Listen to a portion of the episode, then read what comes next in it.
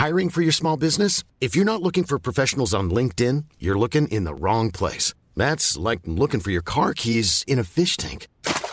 LinkedIn helps you hire professionals you can't find anywhere else, even those who aren't actively searching for a new job but might be open to the perfect role. In a given month, over 70% of LinkedIn users don't even visit other leading job sites. So start looking in the right place. With LinkedIn, you can hire professionals like a professional. Post your free job on linkedin.com slash people today. Bevor es heute losgeht, du weißt sicher, was jetzt kommt. Wie immer der Hinweis auf Steady. Denn mit Steady kannst du diesen Podcast finanziell unterstützen. Mit einem kleinen monatlichen Beitrag hilfst du mir und dem Team, den Podcast Schritt für Schritt unabhängig zu produzieren. Jetzt unter im-aufzug.de informieren und Unterstützerin werden. So erhältst du vorab Zugang zu neuen Folgen und wirst, wenn du das möchtest, namentlich im Podcast genannt. Diese Woche geht also der Dank an die UnterstützerInnen Dagmar, Joy, Joanne und Iris. Vielen Dank. Und schon geht's los. Über Geld zu sprechen ist in unserer Gesellschaft noch immer ein Tabu. Aber heute tun wir genau das. Denn Marlene Engelhorn ist reich. Schon bevor ihr mit Ende 20 mitgeteilt wurde, dass sie einige Millionen Euro erben wird, hatte sie nie Geldsorgen. Sie hat als Kind nicht in einem Haus, sondern in einer Villa gelebt. Und sie hat noch nie eine Steuererklärung gemacht. Aber genau das will sie ändern. Denn als Grund der extremen sozialen Ungerechtigkeit sieht sie auch die Steuerpolitik, die die Besteuerung von Vermögen und Erbschaften immer weiter verringert hat. Mit ihrer Organisation Tax Me Now setzt sich Marlene daher für mehr Steuergerechtigkeit ein. Eine Initiative von Vermögenden, die eine höhere Besteuerung von Reichtum erreichen will. Wir sprechen darüber, wie Vermögende in unserem System privilegiert werden und was das für die Machtkonzentration bedeutet. Marlene hat mir von den Abgründen und den Schlupflöchern dieses Systems erzählt und ich war immer wieder geschockt. Also, schnallt euch an für diese Aufzugsfahrt mit Marlene Engelhorn. Die Tür geht auf und wer kommt rein? Oh mein Gott, ich verfolge sie online schon seit Jahren. Marlene Engelhorn, schön, dass du da bist. Hallo, danke, dass ich da sein darf. ich finde das super spannend, das Thema, dass du ähm, ja, mit dir mitbringst quasi, für das du dich einsetzt. Da kommen wir sicherlich auch noch später drauf zu sprechen. Aber eine Frage, die ich jeden Gast äh, frage, hattest du schon mal einen merkwürdigen Moment in einem Aufzug? Ja, äh, letztens bin ich im Aufzug äh, ins Erdgeschoss gefahren und der Aufzug bleibt stehen, öffnet die Tür nicht und fährt wieder hinauf in den zweiten Stock. Und ich dachte mir, hä? Und bin ich jetzt gefangen und habe nochmal versucht, aber dann ging's. Dann ist die Tür auch unten aufgegangen. Keine Ahnung, was der sich in den Kopf gesetzt hat. so in der Matrix, einmal ein Fehler in, in der Matrix gewesen. Genau, und ab jetzt, nee, Marlene, äh, wir bleiben im zweiten Stock. Gewöhn dich dran. Genau. Oder man musste kurz die Welt resetten für dich. Unten im Erdgeschoss, so wie bei der Truman Show. Kennst du den oh Film? Gott, ja, stimmt. So, na, wir können einfach Aufzugtür nicht öffnen, wir müssen hier noch die Kamera wegräumen. Genau. Oh Gott, genau. jetzt bloß nicht mehr einen Verfolgungswahn machen. Jesus Christ. Was ich mich die ganze Zeit gefragt habe, jetzt und auch bei den Recherchen zu dir, kannst du dir erklären, wie du wurdest, wer du bist? Wow, nein, also die, so mega Frage. Ähm, das Ding ist, ich habe ja den schlechtesten Einblick, schätze ich, in das Ganze. Ich glaube, die Person, die das am besten beschreiben kann, ist jemand, der mich äh, jahrelang beobachtet hat und äh, den geringsten Bias zu meiner Person, könnte da wahrscheinlich was dazu sagen. Ich kann nur das erklären, was ich für mich stimmig finde. Aber ich glaube, da blende ich halt auch ganz viele Dinge aus, die vielleicht mega wichtig sind, aber mir überhaupt nicht auffallen würden. Mhm. Zum Beispiel? Ja, also was ich, was ich weiß, also ich kann nicht sagen, was ich ausblende, weil keine Ahnung, was das wäre.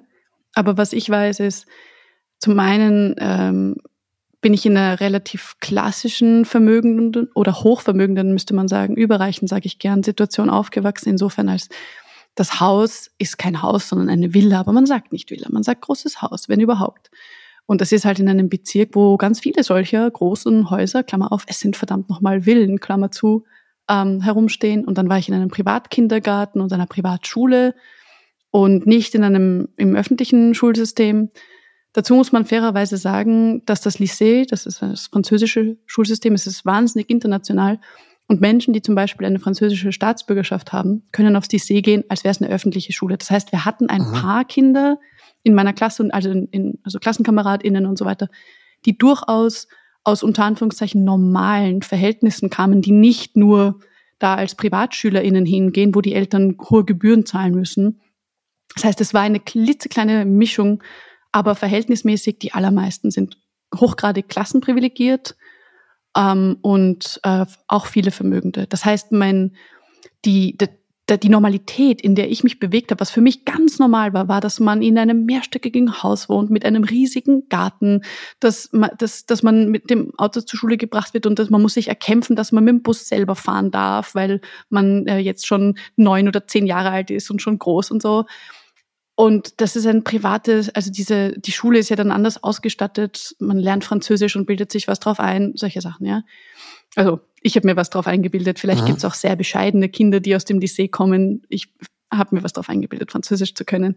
Und so, das ist etwas, was mich geprägt hat. Und dann aber Menschen kennenzulernen, die ganz anderen Hintergrund haben. Zum Beispiel über die, ähm, das Studium an der Uni Wien, einer öffentlichen Universität wo durchaus viele klassenprivilegierte Menschen waren, aber sehr viel weniger Vermögende. Mhm. Oder zumindest nicht so in dem vermögenden Spektrum, in dem ich mich bewege, weil ich bin ja nicht nur das reichste Prozent, sondern 0,1 reichstes Prozent, wenn man das Familienvermögen nimmt. Und da dann plötzlich mit Lebensrealitäten konfrontiert zu sein, die keine Frage von ich mache das, weil es gut ausschaut im Lebenslauf. Zum Beispiel, ich, ich mache nicht diesen Job in diesem Café neben dem Studium, weil das äh, sieht dann aus, als wäre ich extra fleißig, sondern ich mache das, weil ich mir sonst nicht leisten kann, zu wohnen und zu essen diese anderen Selbstverständlichkeiten kennenzulernen, das hat einen riesen Unterschied gemacht für mich, in einen Kontakt zu kommen, auf einer freundschaftlichen Ebene, mich nicht nur zu umgeben mit Menschen, die so ticken und so sind wie ich, zumal sie ganz selten waren. Also ich hätte sie gar nicht rauspicken können, wenn ich wollte.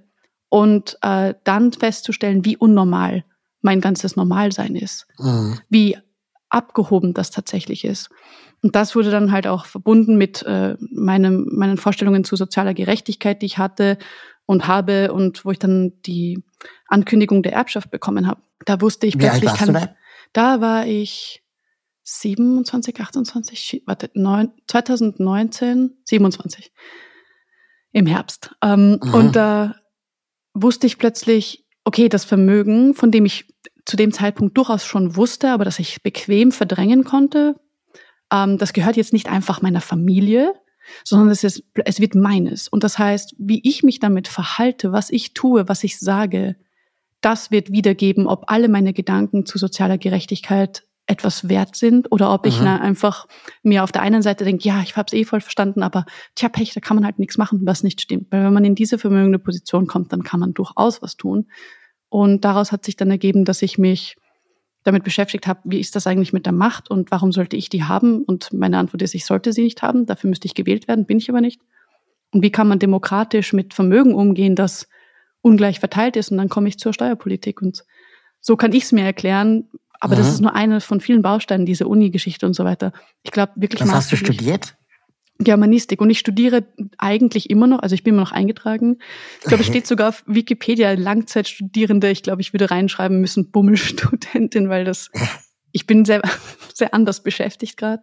Aber ohne die Beziehungen der Leute, ohne die ehrlichen Gespräche von Menschen, die mir auch mal ins Gesicht gesagt haben, sag mal, tickst du nicht ganz richtig, das, was du dafür normal ist, das ist total abartig. Also nicht schlecht oder so, die haben mich nicht entwerten wollen, aber sie wollten mir unbedingt klar machen, vergiss nicht, in welcher Welt du lebst. Hast du überhaupt einen Bezug? Also kannst du das einordnen? Und das ist tatsächlich normal für Vermögende, dass sie immer glauben, sie gehören nur unter Anführungszeichen zur oberen Mittelschicht. Klammer auf, Friedrich Merz denkt das ja auch, oder vielleicht weiß er es inzwischen besser, Klammer zu. Ähm, und sie gehören aber in Wahrheit dort nicht hin, sondern sie gehören zu dem, dem reichsten Prozent oder aber zu den fünf reichsten Prozent eines Landes. Und dieses Bewusstsein zu verankern in den eigenen Handlungen und im eigenen Denken, das ist Beziehungsarbeit gewesen. Also ich bin vielen Menschen und ihrer Geduld unendlich dankbar. Ich versuche mal eine, eine Analogie. Ähm, bitte korrigiere mich sofort, wenn, wenn es falsch ist. Ich habe jetzt am Wochenende Twilight gesehen. Ähm, die, oh. die, die Trilogie. Und ähm, was mich und meine, meine Frau äh, so irritiert hat, war, dass Vampirismus dargestellt wurde wie eine Behinderung. Und dass sie äh, total darunter leiden, dass sie ewig lange leben, dass äh, ähm, das bloß niemand wissen darf und dass sie unterdrücken müssen dass sie äh, Menschenblut äh, mögen und dann so eine Art Veganismus äh, zelebrieren und auch darunter total leiden, dass sie darunter leiden, dass sie Superkräfte haben. Und wo ich dann dachte so, naja, come on, also check mal deine Privilegien als Vampir. Ja. Und habe mich jetzt gerade gefragt, ob, ob das mit Reichsein auch eine Last ist. Also ne, dann, dann, dann auch wie eine Behinderung quasi. Ähm, wie findet man überhaupt Augenhöhe zu Menschen, die nicht reich sind? Wie glaubt man denen? Oder wird man schief angeguckt, wollen die alle nur dein Geld? Also, ver verstehst du, was ich meine? Ja, und ich finde, das ist ähm, ziemlich am Punkt. Ähm, wann überreiche Menschen sind Vampire. Oh Gott, da kriege ich sicher Ärger, wenn ich das jetzt öffentlich gesagt habe, aber ich, ich, ich würde der Analogie schon folgen. Ich glaube, dass also auch in den vermögenden Kreisen, zu denen ich Zugang habe, da gibt es sehr viele Menschen, die durchaus sich isoliert fühlen, weil Vermögen in aller Regel, ja, also es ist selten, dass Vermögen nicht vererbt ist oder dass es mit irgendeinem Familien- und dynastischen Kontext einhergeht. Mhm. Also in aller Regel wird man hineinsozialisiert in Vermögen und das bedeutet, man bekommt von Anfang an auch mit diese Botschaften von, pass auf, ob jemand nicht nur mit dir befreundet ist, weil du Geld hast. Also sag's niemandem, dass du Geld hast. Versuch unterm Radar hast zu geheim gehalten. Ja, ich habe das auch lange nicht besprochen. Ich habe mit meinen FreundInnen erst ziemlich spät begonnen, das offen zu thematisieren, dass die Familie, also die wussten, wenn sie mich zum Beispiel besucht haben und wir haben in einer, wie gesagt, ich habe in einer Villa gewohnt und dann in einer ja, sehr, sehr großen Wohnung und so, die konnten sich schon denken, okay, da ist Geld da. Aber die Dimension, die war ja niemandem wirklich bewusst. Vor allem, man weiß es dann auch besser als nachzufragen, weil man eingeschüchtert ist vielleicht auch. Das weiß ich nicht, das mhm. müssten die jetzt sagen. Aber ich habe recht spät begonnen, da zu sagen, hey, ich würde eigentlich ganz gerne auch offen über Zahlen sprechen, die ich kenne. Aller Liebe, ich kenne Gott lange nicht so viel, wie ich gern wüsste, aber wurscht, anderes Thema. Und das unterm Radar fliegen, um sich eben nicht angreifbar zu machen in der Machtposition, die man inne hat, weil man nur hineingeboren wurde. Das habe ich schon gemacht und das ist auch ganz oft höre ich das, dass man halt sagt, okay, das isoliert mich, ich bin hineingeboren, ich kann quasi nichts dafür. Ich habe diese Machtposition, ich will sie nicht, deswegen nutze ich sie jetzt auch nicht, egal in welche Richtung. Gleichzeitig will ich sie nicht abgeben, weil ich will vielleicht nicht mir denken, hm, ich bin jetzt schon, also die Besserstellung, die ist mir schon bequem und da, da möchte ich auch irgendwie, da, das ist, das ist eine Zwickmühle. Gleichzeitig ja. schön und gut, wenn das ein persönliches Thema ist und so weiter. Das will ich respektieren. Aber gesamtgesellschaftlich ist es ein verdammtes Luxusproblem und braucht unbedingt eine Reflexion, dass man sagt, okay, und was kann ich jetzt eigentlich machen? Also von diesem, das sind Gefühle von Scham und von Schuld dabei, die, die alle legitim sind und die alle auch ernst zu nehmen sind. Aber es muss in Handlung irgendwie äh, sich umschlagen. Es muss irgendwie dazu führen, dass wir uns sagen, okay, wir können nicht darauf warten, dass all diese vermögenden äh, Menschen draufkommen, wie sie das Problem selber lösen, weil offensichtlich ist das zu bequem, reich zu sein, um es zu machen. Wie kann man gesamtgesellschaftlich an der Verteilung von Vermögen ja. so arbeiten, mit Mitteln, die sowieso bekannt sind, die wir benutzen die ganze Zeit, Klammer auf. Natürlich meint jetzt die Engelhorn schon wieder ihre Lieblingssteuern auf Vermögen und Erbschaften, Klammer. Also wie kann man das, wie kann man das gesamtgesellschaftlich angehen und diese Debatte beschreiben und nicht so hineinkommen in ein, oh, die armen Reichen, die leiden so unter ihrer Verantwortung, weil das stimmt nicht, weil niemand zwingt dich reich zu sein und das ist etwas, was nicht dazu gesagt wird. Wir müssen nicht. Wir sind im Gegensatz zu den Vampiren aus Twilight nicht dazu verdammt. Wir können schon entscheiden, nicht reich zu sein. Und dann haben wir das Problem vielleicht auch in dem Maße plötzlich nicht mehr. Mhm. Aber das wollen die meisten halt nicht. Das stelle ich mir, ähm, also ich, kann es verstehen, aber glaube ich nicht fühlen. Mit dem Thema Behinderung, das ist jetzt so mein Thema, da merke ich halt schon, dass natürlich ganz viele Tabus auch im Raum sind. Ne? Also mhm. kann ich sagen, kann ich ansprechen, wenn ja, wann, ähm, wie viel mute ich jemandem zu, wenn, wenn er oder sie das weiß ähm, oder umgekehrt, wenn ich etwas wissen will, ähm, aber eigentlich gesellschaftlich auch tabuisiert wird. Woher glaubst du, ist es so, warum glaubst du, ist es so, dass Geld in unserer Gesellschaft ein Tabu ist? Oh, das ist schwer. Einerseits, weil ich schon merke, dass es da Unterschiede gibt in Österreich und in Deutschland und ich will mich nicht zu sehr äh, aus dem mhm. Fenster lehnen für den deutschen Kontext. Was ich, was ich jetzt so herfabulieren kann, das ist wirklich nur aus meinem Kopf, da spreche ich auch nicht repräsentativ für Taxmina mhm. oder so. Pur Marlene Engelhorn Gehirndownload. Ich glaube, das eine ist, es gibt diesen, diesen Leistungsfetisch, den ich sehr kritisch sehe, weil der Leistungsbegriff in meinen Augen nicht ansatzweise sich irgendwie so definiert wurde, dass man damit alles erfasst, was passieren muss, damit irgendwas vorwärts geht, sondern es ist eigentlich nur ein Schulterklopfen für vor allem alte weiße Akademiker. Das ist absichtlich nicht gegendert. So, ja. Also ich glaube, die, dass man Vermögen hat und dass man das nicht selbst erarbeitet hat, was tatsächlich auch nicht möglich ist in dem Ausmaß, ja. Dafür sich zu schämen ist sehr normal, weil die Frage von hast du verdient, was du hast. Mhm. Diese Fragen von Schuld und Verdienst und von Scham. Ich glaube, das ist etwas, etwas, das stark ist. Dieses Tabu über Geld spricht man nicht, Geld hat man. Man muss sich bescheiden geben und zurückhalten, aber gleichzeitig im Hintergrund hat man ja diese Verantwortung, Klammer auf, die Macht. Ja? Und muss dann auch äh, entsprechend verantwortungsbewusst diese Gesellschaft leiten. Dass dabei nicht hinterfragt wird, dass man damit die demokratischen Prinzipien von Öffentlichkeit, von Transparenz, von Rechenschaftspflicht umgeht, bequemerweise, weil das ist ja mega mühsam, Rechenschaftspflicht abzulegen. Mhm. Das wird nicht hinterfragt, das stört mich dann so sehr. Aber ich glaube, das ist so das eine. Ähm, und das andere ist dann so banale persönliche Kontexte. Also nicht alle ähm, überreichen Menschen werden auf Privatschulen geschickt. Viele und sie werden in der Regel auch, also das, es gibt schon so Abschottungstendenzen, aber nicht alle. Und manche sind dann vielleicht schon auf einer ähm, öffentlichen Schule unterwegs und merken von Anfang an, dass sie, wenn sie sich vergleichen, dass es Unterschiede gibt und sie wollen halt auch einfach nur dazugehören vielleicht. Also wenn man jetzt von Kindern vor allem spricht. Nicht, dass man später nicht mehr dazugehören will, aber ich glaube, da bin ich eher bereit, ähm, ein Auge zuzudrücken und diese Dynamiken äh, unreflektiert gelten zu lassen, während äh, bei Erwachsenen würde ich mir schon wünschen, dass man ein bisschen drüber nachdenkt. Das sind, glaube ich, Dinge, die reinspielen. Ich kenne so viele Leute, die rückwirkend beweisen wollen, indem sie sich von einem Burnout ins nächste arbeiten, dass sie ihre Erbschaft wert sind. Was absurd ist.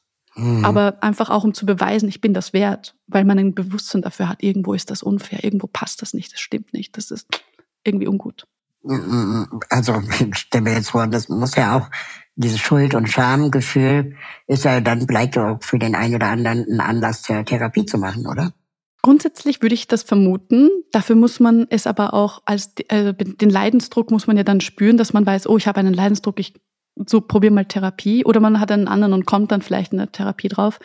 Hm. Aber auch also das wäre ja möglich grundsätzlich, vor allem wenn man die, das Vermögen hat, sich die Therapie zu bezahlen, was ja auch wieder ein Privileg ist in dieser Gesellschaft mhm. ähm, dass man es dann wahrnimmt. Nur ich glaube, was eher passiert, was ich zumindest eher mitbekomme, und das ist wirklich wieder nur Download aus meinem Gehirn, ich kann das nicht belegen, das ist nur, wie ich es wahrnehme. Stattdessen schottet man sich eher ab und sagt, nee, die anderen sind das Problem. Nicht mhm. ich habe ein Problem mit meinem Schuldgefühl, sondern die anderen gönnen mir das nicht, die anderen sind neidisch, ich kann doch nichts dafür, gerade bei so Erbschaft, oder? Ich habe mir das ja auch nicht ausgesucht. Und jetzt mache ich das Beste draus und jetzt soll man mir nicht da Knüppel zwischen die Beine werfen, gesellschaftlich und so weiter. Auch wieder so ein Ding. Ich habe neulich ein Video auf TikTok gesehen. Ja, ich gestehe, ich äh, bin manchmal auf TikTok. Ist doch okay. Und das war ein, ähm, ein Zusammenschnitt von einer Sendung, wo Barack Obama, ich glaube, bei Jay Leno war. Und ähm, dann wurde, hat er so erzählt, dass seine Töchter auf eine ganz normale Schule gehen und dann hat äh, äh, der Moderator gesagt, also sorry, aber das kann nicht sein. Eine ganz normale Schule ist es ja schon allein deswegen nicht, wenn deine Töchter mit dem Secret Service gebracht werden und Bodyguards vor der Tür stehen. Also das ist doch gar nicht so einfach, diese Normalität herzustellen, wenn vielleicht auch ähm, man bedroht wird. Also ich meine, es werden ja auch reiche Leute entführt, wie Rebsmar zum Beispiel, dass man vielleicht auch einen Grund hat, sich zu schützen oder meint zu schützen. Hm. Ich glaube, da muss man wieder Dinge, äh, hm. was mir sofort einfällt, ist, wie gesagt, niemand zwingt einen dazu, reich zu bleiben. Man kann auch, und das öffentlichkeitswirksam, das Geld so abgeben, dass man nicht mehr reich ist und dafür sorgen, dass dann auch bewusst ist der Öffentlichkeit, dass man kein sinnvolles Ziel mehr ist für zum Beispiel eine Bedrohung. Mhm. Das kann man ja machen.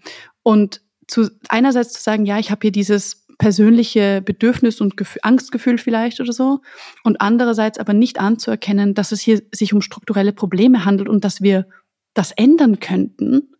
Wir könnten ja die Verteilung ändern und dann hätten wir nicht mehr Leute, die sich einbilden, sie müssen ihre Kinder mit Bodyguards in die Schule schicken. Ich meine, was ist das für eine Kindheit, wenn man dauernd war das, war das bei euch Thema zu Hause? Nein, das Sicherheit? war nein, nein. Also Sicherheit Grund so, wie wie es halt äh, vermutlich in den meisten Familien ein Thema ist, dass man halt aufpasst, ja. Halt links und rechts gucken über die Straße und geh nicht mit fremden Leuten mit, also so solche Sachen. Ja klar. Aber ähm, das war kein Thema, dass wir je in irgendeiner Form Bodyguards oder so bekämen. Das wäre, ich halte das für absurd und ich würde, ich würde sagen, ich glaube, es ist einfach wichtig, dass man sagt, wenn die Gesellschaft nicht die Bedingungen dafür schafft, dass wir nicht solche krassen Unterschiede haben in Vermögen und in Macht, die erst dazu führen können, dass Menschen zu Zielscheiben werden könnten von zum Beispiel mhm. organisierter Kriminalität.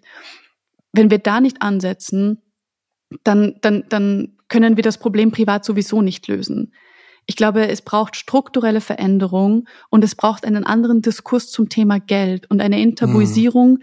Wie eben auch bei, äh, bei dem Thema, wo du so aktiv bist, oder? Mit äh, ähm, der, der Tabuisierung von Behinderung, die du angesprochen hast es braucht ein Üben dieser Gespräche. Wir sind ja nicht geübt darin, diese Gespräche zu führen. Bei Einkommen noch mehr als bei Vermögen tatsächlich. Mhm. Und bevor wir das nicht ablegen und bevor es nicht eine andere Normalität geben kann, dass man nicht vermögend sein muss, dass Macht bei uns demokratisch geregelt wird und nicht über Erbschaften.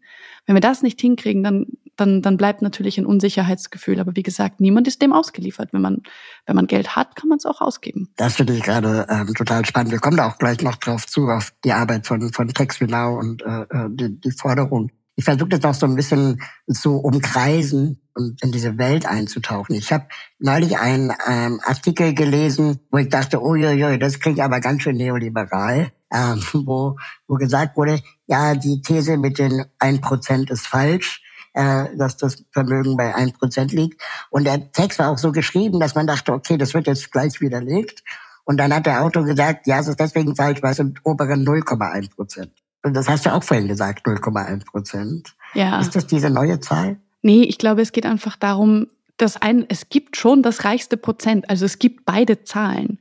Jetzt ja. kann man streiten, auch im reichsten Prozent ist Vermögen nicht gleich verteilt, sondern mhm. ungleich verteilt. Da gibt es die gleiche ähm, absurde Ungleichheit, mhm. so mhm. analog quasi mhm. zu, was die einen Prozent im Vergleich zu den 99 haben.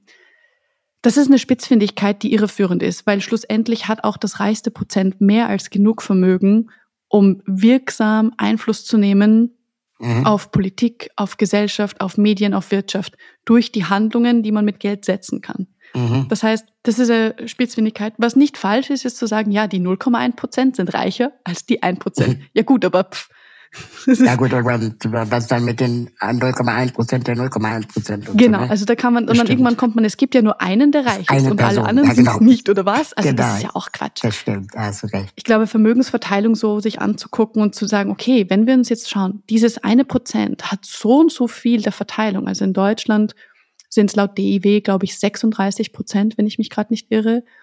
Und das ist konservativ gerechnet, ja. Dann muss man sich schon überlegen, ein Prozent der Leute, ja, haben über ein Drittel aller Vermögen. Ja, ist krass. Und gleichzeitig hat aber die Hälfte der Deutschen Zugang zu nicht einmal zwei Prozent der mhm. Vermögen. Mhm.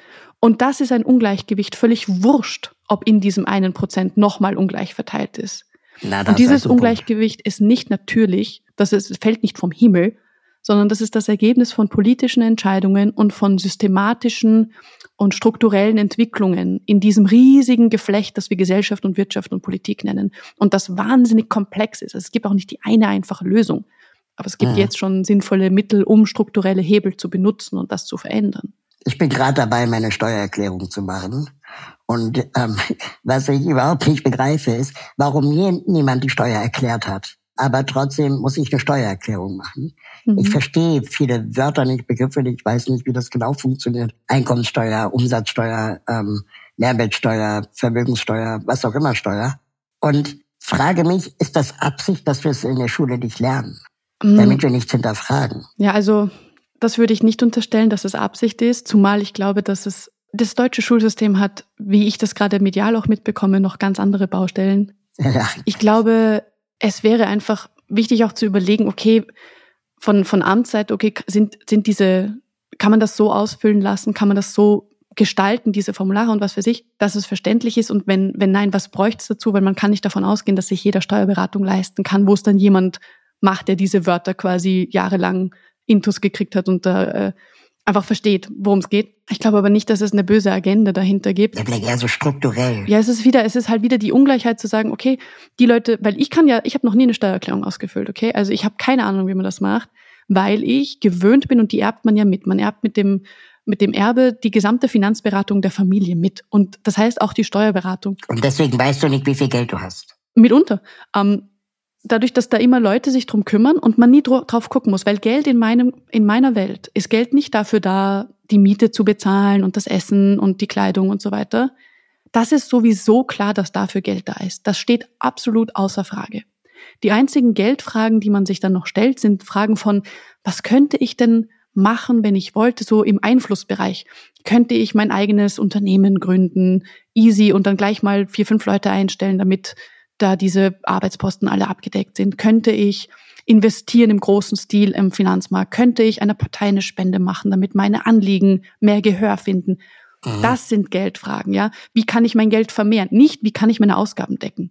Das sind die Fragen, die sich 99 Prozent der Bevölkerung stellen, aber nicht das reichste Prozent. Die können das schon künstlich herstellen, diese Fragerei. Aber es ist keine, keine ehrliche Erfahrung von Mangel, die da gemacht wird oder so. Und das heißt, die Finanzberater sind die, die den Überblick haben und die einem sagen, was man so machen soll und dann ein Papier hingibt und dann unterschreibt man das und dann ist das alles wunderbar. Aber ähm, die wenigsten machen es selber und kennen sich wirklich aus und das gleiche gilt für die Steuererklärung. Und das muss man sich aber leisten können, weil diese FinanzberaterInnen, die sind ja auch nicht billig. Ich wollte gerade sagen, ihr finanziert ja auch eine ganze Branche damit, ne? Ja, natürlich. Es gibt, es gibt ja auch den, mhm. Stiftungswesen, den Satz, genau. dass gesagt wird, die einzigen, die daran verdienen, sind eigentlich die Steuerberater und Anwältinnen. Ja, also, also wir müssen ja Arbeitsplätze schaffen, ist ja nicht so. Ja. Aber jetzt ganz praktisch, bevor wir wirklich in das Thema einsteigen, wenn du jetzt Geld brauchst und gehst zum Bankautomaten oder kriegst Kontoauszüge, was sind denn deine Einkommensströme? Ist das Erwerbsarbeit oder ist es dann einfach Erlöse aus Aktien, Renditen? Kannst du dir so eine Flatrate rausgeben lassen von deinem Finanzberater, dass du immer, keine Ahnung, jeden Tag oder jeden Monat 1000, 2000 Euro auf dem Konto hast? Also wie ich persönlich meine Finanzen regle, ist sehr anders, als das viele andere machen, zumal mein Geld nicht für Investitionen, äh, ich das nicht auf den Finanzmarkt gesteckt habe, weil ich mhm. halte das für strukturell schwer hinterfragbar.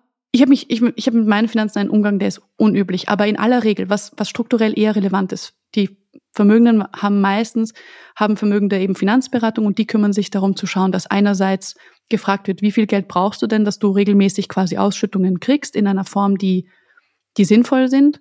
Oder aber sie sagen, es gibt Ausschüttungen, die kommen sowieso, kommen die jetzt auf dein Konto oder wird, wer, möchtest du, dass wir automatisch reinvestieren oder was ah, weiß ja. ich. Und dann kann man eine Strategie Das heißt, auf deinem Kontoauszug steht Ausschüttung. Äh, nein, ich habe keine Einkommensströme, weil ich habe, wie gesagt, bei mir persönlich ist es so, dass ich mein Geld nicht äh, in, in Aktien und so gesteckt habe.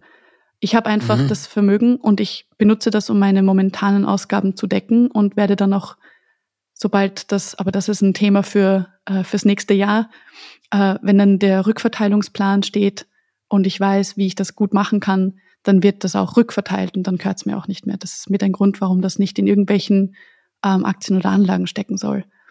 Aber Einkommen habe ich in dem Sinn nicht, weil ich habe auch keine Erwerbsarbeit. Warst du jemals erwerbstätig? Ich habe so Minijobs zur Zeit meines Studiums gemacht, ähm, weil, wie gesagt, andere haben das auch gemacht und ich dachte, ah, wenn das alle machen, mache ich das halt jetzt auch, oder? Mhm. Und dann festgestellt, erstens, die sind in der Regel nicht nur schlecht bezahlt, sondern sehr undankbare Arbeitsverhältnisse, um es mal sehr, sehr äh, lieb auszudrücken. Und dann habe ich, ich bin auch nicht darauf angewiesen. Das heißt, ich konnte mir immer buchstäblich leisten, das nicht weitermachen zu müssen und andere Menschen haben dieses Privileg nicht. Die sind dann halt gebunden an diese schlechten Bezahlungen und schlechten ah. Arbeitsverhältnisse, weil sie sonst einfach keine Chance haben, äh, mit ihrer Miete und ihren Ausgaben zu Rande zu kommen oder BAföG zurückzuzahlen und solche Geschichten. Das sind alles Privilegien, die ich habe, wo ich nicht darauf angewiesen bin. Zumal in Österreich äh, Studieren innerhalb einer gewissen Studien Regelstudienzeit kostenlos ist. Das muss, darf man auch nicht vergessen.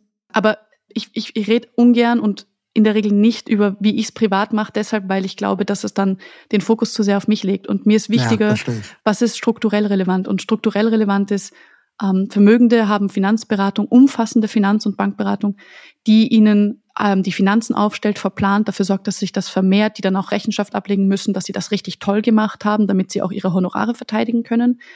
Äh, und die dafür sorgen, dass immer ein stet steter Fluss ähm, der Ausschüttungen, wie auch immer das dann heißt, weiß ich gar nicht so genau, ähm, auf dem Konto landet, damit die Person, die beraten wird, das auch nutzen kann für ihre Ausgaben, weil die vorher gesagt hat, ich brauche mindestens so und so viel, um mein Jahressoll zu decken.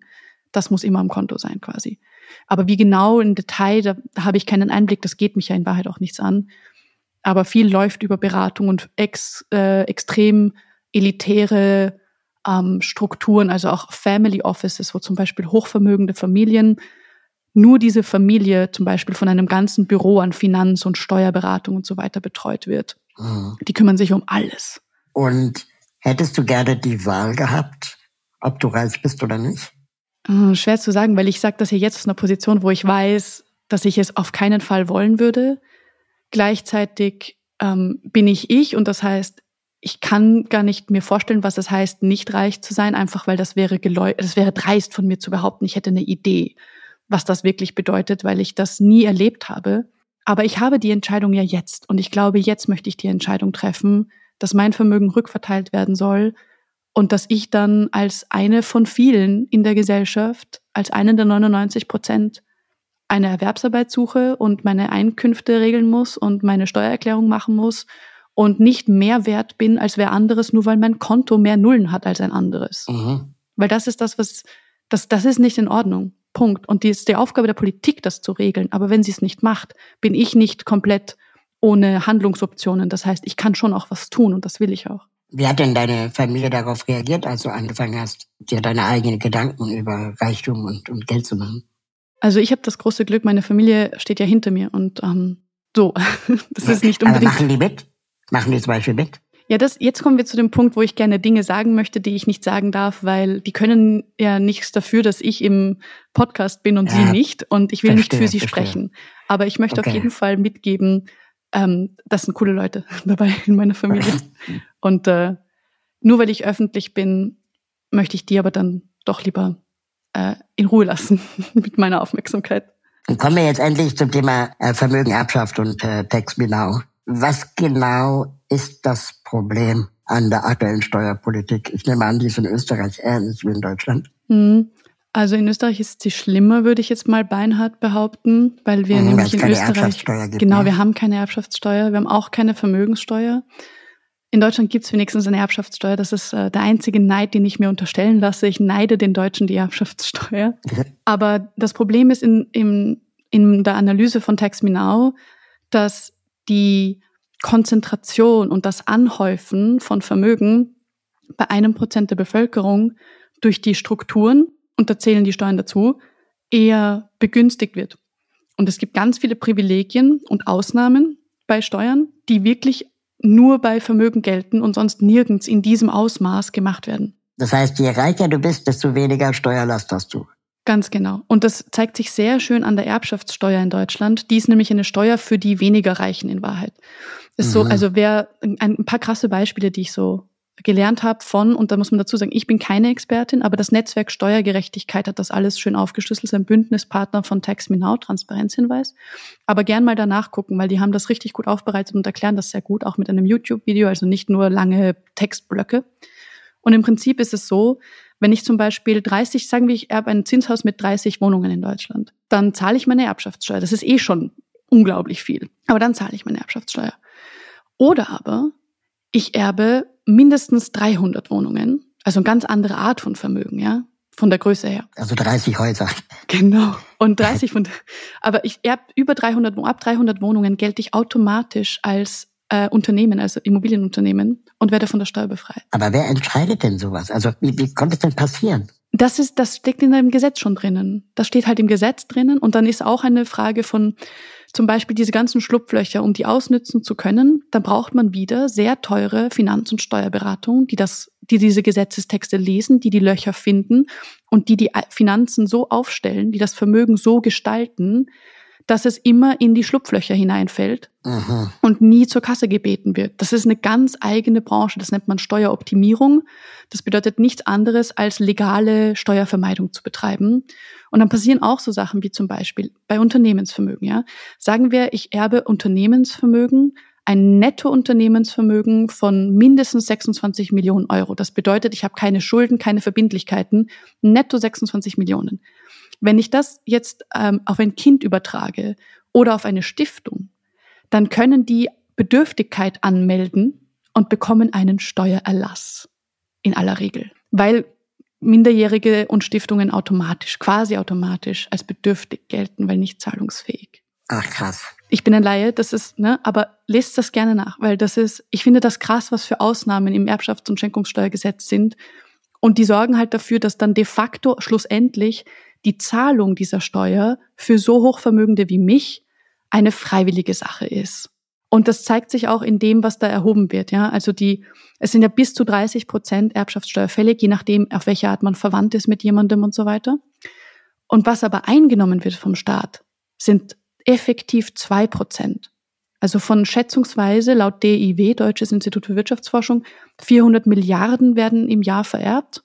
Mhm. Und davon landen 8 Milliarden im Fiskus. Das sind effektiv zwei Prozent. Und das entspricht nicht einmal dem Mindestsatz der Besteuerung. Das heißt, es gibt so viele Ausnahmen, dass am Ende erst wieder nichts passiert. Und wenn man jetzt Christian Lindner reden hört oder, oder Friedrich Merz, die dann sagen, ja, aber wenn wir jetzt die Erbschaftssteuer einführen, dann kann ja die Lehrerinnenfamilie das Haus nicht mehr an die Kinder vererben oder dass dann irgendwie Vermögen verloren geht. Das hast du ja auch gerade schon gesagt in eigenen Worten, dass dann die weniger Reichen eigentlich von der Erbschaftssteuer betroffen sind als die Superreichen. Und das sind ja aber dann Nebelkerzen, die ja dann Christian Lindner und Friedrich Merz und Co. werfen, wenn sie die weniger Reichen benutzen, um die Superreichen nicht besteuern zu müssen. Genau, das ist das eine. Und das andere, was ganz wichtig zu verstehen ist, selbstgenutztes Wohneigentum. Also wenn ich eine Wohnung erbe zum Beispiel und ich wohne dann selber drin, ist ausgenommen von der Steuer. Es mhm. gibt kein Modell, das mir bekannt ist, ähm, in der das anders gehandhabt wird, weil es einfach darum geht zu sagen, na klar, du wohnst da drinnen, das ist dein, dann kann das eine Hütte sein oder ein Palast, völlig egal. Das ist, das wird, das wird einfach nicht so hergenommen. So. Das nächste ist grundsätzlich, wer erbt denn Immobilien? In der Regel erben die Immobilien Menschen aus den reichsten zehn Prozent. In der Regel. Mhm. Und dann kann man zur Not, wenn man einen wunderbaren Mietvertrag hat, man freut sich und man lebt dort und dann erbt man die Wohnung, man will da gar nicht wohnen, aber ne, dann kann man auch einen Kredit auf diese Wohnung oder auf dieses Haus aufnehmen und auf diese Art und Weise Erbschaftssteuer bezahlen, weil das in der Regel sich ja auch auf Jahre aufteilen lässt. Das ist nicht immer automatisch in einem Batzen fällig. Das heißt, es gibt jetzt schon Mechanismen, die dafür sorgen, dass Menschen, die vielleicht nicht sofort flüssig sind, weil sie die weniger Reichen sind, unter Anführungszeichen, oder? Dass die trotzdem sinnvoll ihre Steuern bezahlen können und das wird auch so gemacht.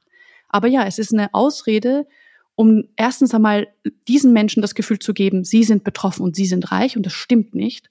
Und um diejenigen, um die es wirklich geht, nach wie vor zu schonen und auszunehmen, aber jetzt nicht ausnehmen im Sinne von jemanden äh, finanziell ausnehmen wie eine Weihnachtsgans, sondern mehr so äh, mit Ausnahmen zu beschütten, dass diese Personen dann wieder nicht zahlen müssen. Und was man auch wissen muss, zum Beispiel, was ja gerne auch gesagt wird, dann müssen Unternehmenserben ihr Unternehmen verkaufen und dann gehen die Arbeitsplätze verloren, bla bla bla. Was dann wirklich passiert ist, wir haben nicht einen einzigen Fall. Es gibt nicht einen einzigen Fall, wo das jemals passiert wäre. Es ist sogar so, dass eine Schlussfolgerung gezogen wird, die gar nicht stimmt, wenn man logisch denkt. Weil nur weil ich zum Beispiel meine Anteile an einem Unternehmen, ja, ein Unternehmen ganz alleine, das mir 100 Prozent des Unternehmens gehört, ist wie mega, mega selten. Und wenn, dann ist das Unternehmen so winzig, dass es nicht relevant ist für eine Erbschaftssteuer. Das heißt, in den meisten Fällen habe ich nur einen bestimmten Prozentsatz. Wenn ich davon also ein bisschen was verkaufe an eine andere Person und dafür flüssig bin und meine Erbschaftssteuer zahlen kann, ist erstens das Unternehmen nicht in Gefahr und automatisch das Management nicht mit der Aufgabe betreut, jetzt Leute zu entlassen. Mhm. Das ist nicht, das gehört nicht zusammen. Das kann gleichzeitig passieren, aber das ist nicht automatisch und nicht abhängig voneinander. Das heißt, da wird echt sehr viel mit Angst und Unsicherheit gearbeitet und instrumentalisiert und das finde ich so schade, weil wir könnten uns über Verteilung auch etwas entspannter unterhalten, zu sagen, okay, wir haben ungleiche Verteilung. Selbstverständlich wollen wir das ändern, weil wir wollen, dass es allen gut geht. Steuer ist ein Mittel, um das zu machen. Jetzt lasst uns mal gucken, wie man das so benutzen kann, um eine Balance herzustellen. Und zwar dafür, dass man zum Beispiel auch ähm, die Einkommenssteuer vielleicht verändert, damit Menschen weniger Steuern auf Einkommen zahlen müssen. Dafür gibt es Steuer auf Vermögen und Erbschaften, die wirklich sinnvoll gestaltet ist. Kapitalerträge, also Einkommen dadurch, dass man Finanzvermögen hat, sollte man auch progressiv besteuern. Und auf diese Art und Weise kann man Einnahmen generieren und dafür sorgen, dass die Staatskasse gut gefüllt ist, Menschen entlastet werden und man nicht permanent Hiring for your small business? If you're not looking for professionals on LinkedIn, you're looking in the wrong place. That's like looking for your car keys in a fish tank. LinkedIn helps you hire professionals you can't find anywhere else, even those who aren't actively searching for a new job but might be open to the perfect role. In a given month, over 70% of LinkedIn users don't even visit other leading job sites. So start looking in the right place. With LinkedIn, you can hire professionals like a professional. Post your free job on linkedin.com slash people today. Kürzen muss, irgendwelche sehr, sehr wichtigen Mittel in Wahrheit. Das kann nicht sein, dass man immer mit Kürzungen argumentiert. Dann sehen wir ja, wo es hinführt. Klammer auf, ja, natürlich meint die Engelhorn gerade die PISA-Studie, oh je, ist jetzt gesagt.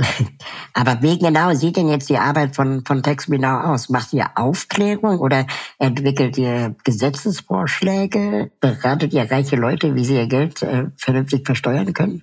Also wir sind, äh, zunächst einmal machen wir ganz bewusst Medienarbeit. Wir wissen, dass wir als vermögende Menschen bevorzugt werden von den Medien wenn wir etwas sagen, ganz egal, was wir sagen, wir müssen nicht einmal Expertise haben, aber Hauptsache eine reiche Person hat's gesagt.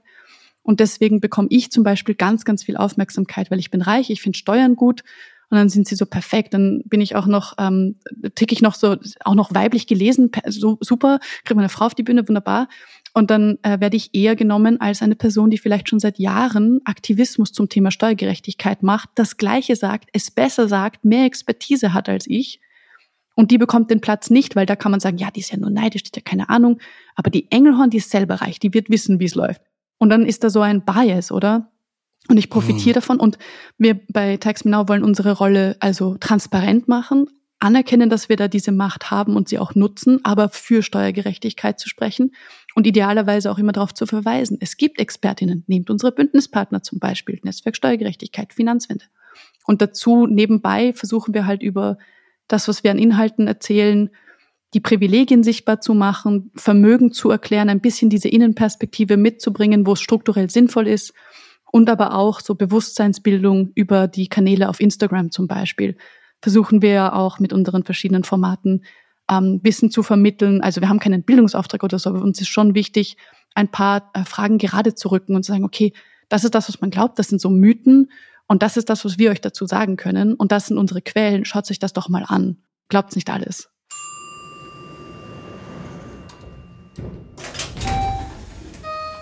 Gleich geht's weiter. Wenn du diesen Podcast unterstützen möchtest, dann kannst du das mit einem kleinen monatlichen Beitrag tun. Im Gegenzug kannst du alle Folgen vorab hören und du wirst, sofern du das möchtest, hier im Podcast namentlich genannt. Alle Infos findest du unter www.im-aufzug.de. Ende der Servicedurchsage. Viel Spaß beim zweiten Teil der Folge.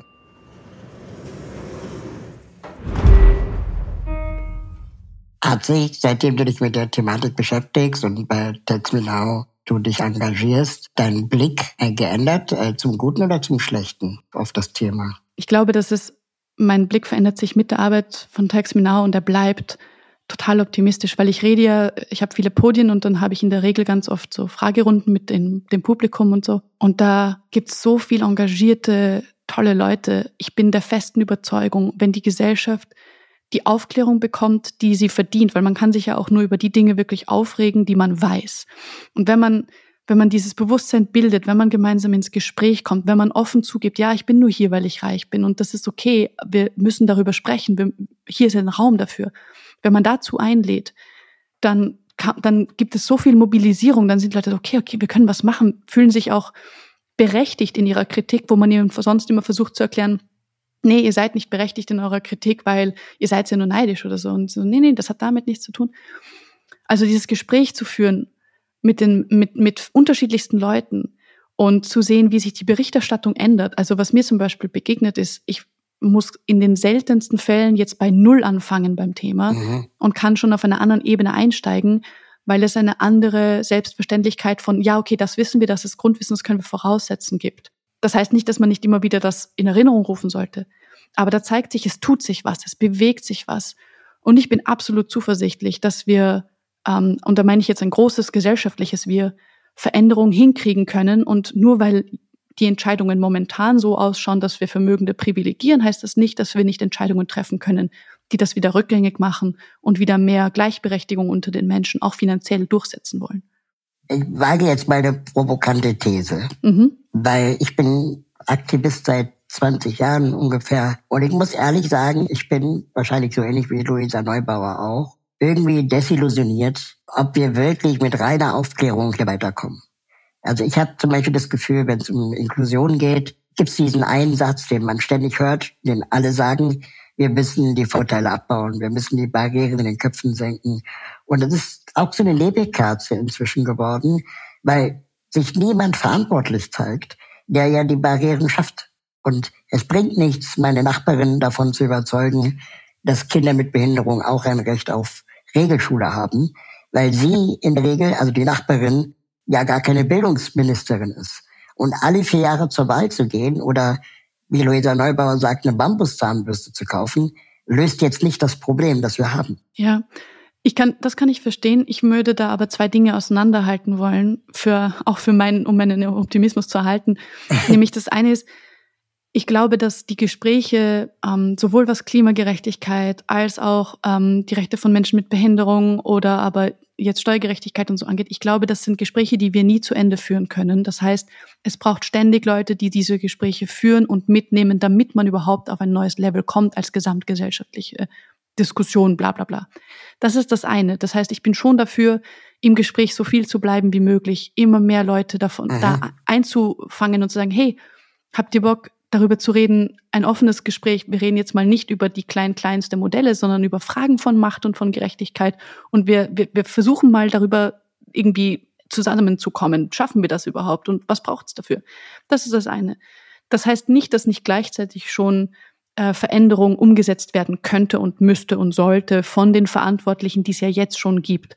Das heißt, ich bin ja auch der festen Überzeugung, und da sind wir auch bei Taxminau solidarisch mit den sozialen Bewegungen, die jetzt schon hart daran arbeiten, Veränderungen de facto und im Gesetz zu erwirken. Mhm. Und ähm, die Verantwortlichen auch zur Verantwortung zu ziehen und darauf zu zeigen, ihr seid verantwortlich. Das ist einerseits die Forschung, die sagen kann, hey, hier haben wir die Beweise.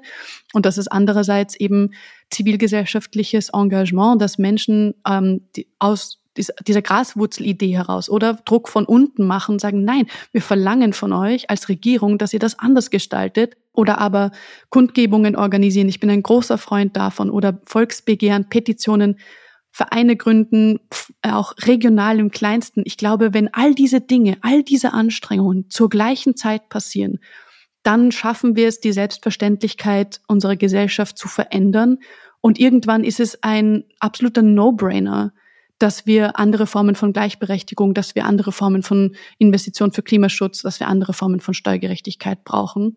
Nur das ist unglaublich harte Arbeit und es ist einfach am Anfang vor allem Kommunikationsarbeit. Und gerade mhm. beim Geld, da wo ich eben mich be äh, äh, beteilige an der Diskussion, merke ich, es gibt so viele Tabus, so viele Mythen. Ich muss wirklich ganz unten ähm, an der Wurzel ansetzen und sagen, okay, was glaubt ihr denn, was wisst ihr denn und was kann ich euch erzählen, dass ihr sonst vielleicht so nie hören würdet? Verstehst du, worauf ich hinaus will? Ich glaube, es braucht alles diese Dinge gleichzeitig und ich verstehe die, die Desillusionierung mhm. wirklich. Ich denke mir auch, ich hätte die Veränderung gern vorgestern. Was gibt's, was gibt's noch zu diskutieren? Das ist doch alle Fakten sind am Tisch, verdammt. Gleichzeitig ist es nun mal politische Arbeit, ist wahnsinnig zäh. Und ich möchte der Gegenseite, die politisch anders argumentiert, nicht in die Hände spielen und sagen, ach, ich bin frustriert, jetzt lassen wir es halt, weil das ändert ja. sich eh nichts, weil die, die pokern ja sicher damit. Also das unterstelle ich jetzt beinhart. Also sind so, die werden schon sehen, die beißen sich die Zähne aus an diesem System, das wir uns zurechtgelegt haben und wir sind so, nein, kommt gar nicht in Frage. Veränderung kommt. Ich versuche meine Arbeit äh, so zu neu zu justieren, dass ich eben nicht mehr aufkläre, sondern jetzt wirklich ganz aktiv versuche, die Leute anzusprechen, die dafür verantwortlich sind. Also, ne, wenn wir über Inklusion in der Schule reden, dann mit Schulrektorinnen reden, warum sie immer noch sich so verhalten wie vor 40 Jahren ja. ähm, oder mit LehrerInnen und deren Ausreden auch zu entlarven. Ähm, weil es bringt nichts, Eltern zu überzeugen von nicht behinderten Kindern, ähm, weil die einfach gar, auch gar nicht das Mandat haben, außer alle vier Jahre zur Wahl zu gehen. Ja, aber ich glaube, das ist ein wichtiger Punkt, den du da ansprichst, nämlich die MultiplikatorInnen raussuchen. Genau. Weil die können, also zum Beispiel jetzt äh, SchuldirektorInnen, LehrerInnen, die können dann wieder Druck machen bei den zuständigen Stellen in den Ländern genau. und im Bund. Also da, man findet quasi Verbündete, aber auch da geht es um Gespräche und um Sichtbarmachung mhm. und um Aufklärung. Absolut. Ich denke, äh, Aufklärung, man muss es nicht einfach so Gießkanne über alles, sondern man kann sich schon äh, aussuchen, wem man was erzählt. Da bin ich ganz bei dir. Aber ich würde auf jeden Fall sagen, ähm, meine Aufgabe zum Beispiel, wenn ich jetzt überlege, als vermögende Person habe ich ja jetzt schon Macht. Die darf ich nicht missbrauchen, weil wenn ich es mache, dann ist es auch okay, wenn es ein Vermögender macht, der mir gegen den Strich geht. Das heißt, ich muss quasi das perfekte Paradebeispiel geben und eher sagen, nee, ich werde mit Menschen sprechen, die keinen Zugang zu Vermögenden haben, um dort als Beispiel herzuhalten, an dem man sich abarbeiten kann als Person, mit der man vielleicht das erste Mal sprechen kann über die Dinge. Und gleichzeitig versuche ich natürlich zu unterstützen, dass soziale Bewegungen und Gruppen, die sich einsetzen, ExpertInnen wie zum Beispiel das Netzwerk Steuergerechtigkeit, um es wieder zu erwähnen, oder die Finanzwende, dass die gehört werden, mhm. weil die wiederum ganz anders das Thema und mit einer anderen Legitimität äh, besprechen können und auch mit ähm, mit Verantwortlichen sprechen können. Was ich zum Beispiel spannend finde, was sich gerade tut im Vereinigten Königreich, da gibt es eine, eine Gruppe, die heißt Good Ancestor Movement. Das bedeutet nichts anderes als das, die gute Vorfahrenbewegung oder die Bewegung der guten Vorfahren. Und das ist eine Finanzberatung, die machen nichts anderes als sich zu überlegen, wie kann man Vermögen anders verstehen lernen, wie kann man Wirtschaftsgeschichte anders erzählen, nämlich auch durch die Brille von wie hat Kolonialismus zum Wohlstand unseres Landes beigetragen? Was Aha. hat äh, Vermögen mit Rassismus zu tun, mit Klassismus, mit Sexismus, mit Ableismus? Ich weiß nicht, ist das das, sagt man das in Deutschen so? Weil ich habe ja, das, sagt man so, ja. Genau, genau, mit Ableismus zu tun. Wie kann man diese Zusammenhänge herstellen und daraus dann Handlungsweisen entwickeln für die Finanzberatung der Vermögenden? Mhm was total spannend ist. Und dann gibt's Leute, die sagen, okay, ähm, Finanzberatung muss so ausschauen, dass Vermögende sich überlegen, wie können ihr Vermögen Risiko absorbieren und somit äh, Communities zum Beispiel unterstützen und helfen, dass die wiederum finanziell unabhängig werden mit ihrer Arbeit, weil sie das Vermögen zur Verfügung gestellt bekommen haben. Oder dass sie, das nennt sich dann Tax Positivity, dass man versucht, in der Finanzberatung so viel Steuern zu zahlen wie möglich. Mhm. Ja. Also das ist eine total spannende Gruppe, Good Ancestor Movement. Und die versuchen wirklich da strukturell bei der Finanzberatung anzusetzen, bei der Steuerberatung und mal zu fragen, in dem Sektor arbeiten ja auch Leute, die nicht alles super finden, wie das System läuft. Die auch Multiplikatoren sind, ne? Genau, ja. und die suchen sich dann, und die überreden ja niemanden, weil das sind DienstleisterInnen, das darf man nicht vergessen. Aber die können dann mit ihren vermögenden KundInnen und KlientInnen schauen, wir würden gerne über dieses, diese Herangehensweise sprechen als Vorschlag für die Finanzplanung wären sie interessiert und man wäre überrascht, wie viele nur darauf warten, endlich mal diesen Vorschlag vorgelegt zu kriegen. Und da, also es, es gibt auch so strukturelle Mechanismen, aber das ist ein kleiner Exkurs, wo ich mich jetzt ähm, aus dem Fenster lehne natürlich, weil ich ähm, mache das ja nicht oder ich habe davon, ich habe das mitbekommen, ich habe bei denen einen Kurs belegt und ich bin ein Fan von denen, aber und das ist in, in Vereinigten Königreich. Aber es gibt Leute, die da versuchen, strukturell an solchen Hebeln auch zu arbeiten. Gibt es Länder, die vorbildlich versteuern oder besteuern?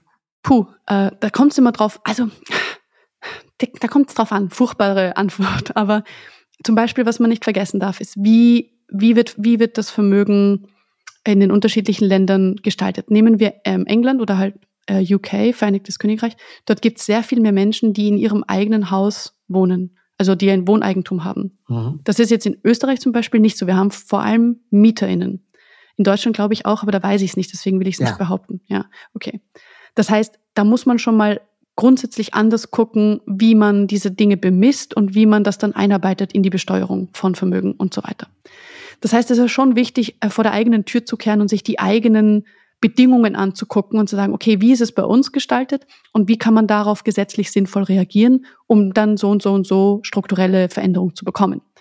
Aber was ich zum Beispiel cool finde, die USA, die sind immer das Lieblingsnegativbeispiel. Aber bei Vermögensbesteuerung, die knüpfen Vermögen an die Staatsbürgerinnenschaft.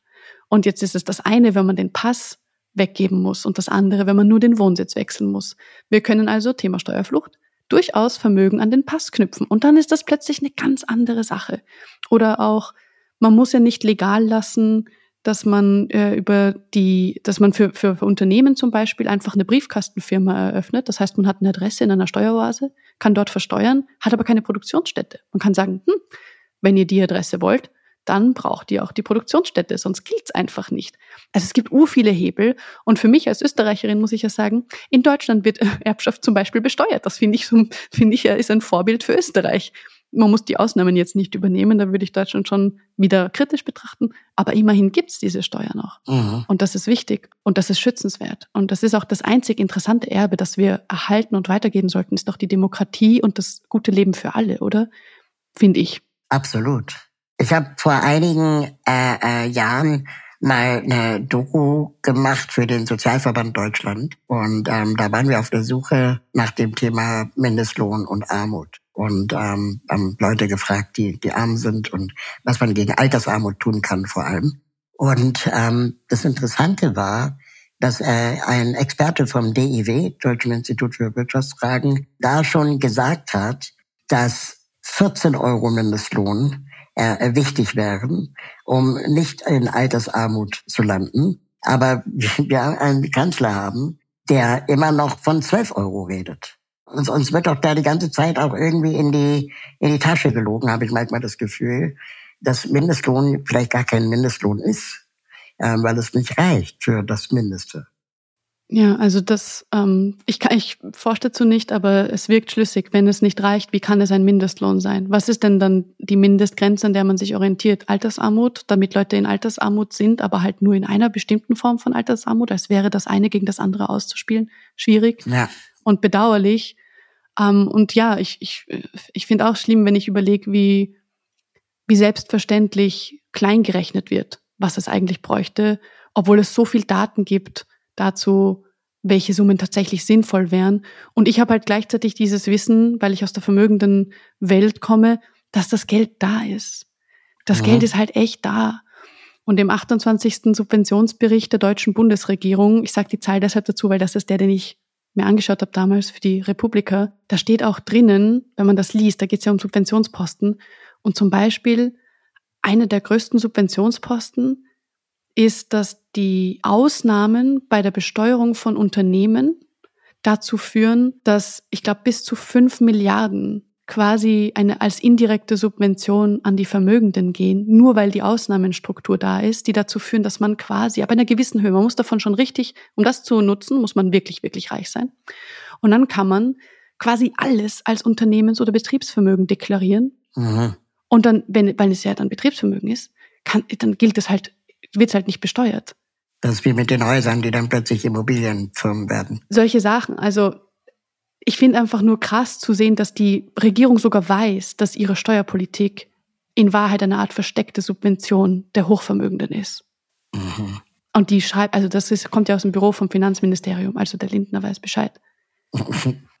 Und das Aber er hat ja auch viele Vorgänger gehabt, die auch nichts getan haben. Das ist richtig. Er ist natürlich jetzt nicht, er ist auf, man kann ihn gut kritisieren, aber er, er bekleckert sich jetzt auch nicht in, mit Ruhm, weil ich finde so erstaunlich, wie, was für banale Fehler dieser Mensch in seinen Aussagen zur Verteilung macht und in welche Richtung das zum Teil geht. Mhm. Aber das, ähm, das ist ein anderes Thema. Da, da muss ich jetzt auch aufpassen, dass ich nicht mich zu sehr aus dem Fenster lehne, nur weil ich einen Frust habe. Aber ja. Es gibt in Deutschland den Satz, äh, in Deutschland macht der Finanzminister die Politik und äh, ähm, nicht der Kanzler oder irgendjemand anderes, sondern einfach, weil er kann immer sagen, nee, kein Geld. Und das ist ja eigentlich so eine Art Joker. Genau, und ich glaube, dass es ganz wichtig ist, dass das transparent gemacht wird, dass Leute verstehen, wir sind in einer durch und durch finanzialisierten Welt. Wer das Geld hat, macht nun mal die Regeln. Und mhm. deswegen wollte die FDP das Finanzministerium, davon bin ich fest überzeugt, um, zu, um sicher zu gehen, dass sie als dieser Junior-Partner, der Junior-Junior-Partner der Koalition ein festes Standing in jeder Entscheidung haben können. Mhm. Aber halt allein, wenn man sich anschaut, 65 Milliarden gibt Deutschland aus für klimaschädliche Subventionen. Ist das nicht eine interessante Summe, wenn man bedenkt, dass gerade ein 60 Milliarden Loch aufgetaucht ist? Kann man da nicht vielleicht hineingucken? Ist da nicht ein genau. Auftrag quasi ein impliziter an die Regierung, sich damit zu beschäftigen.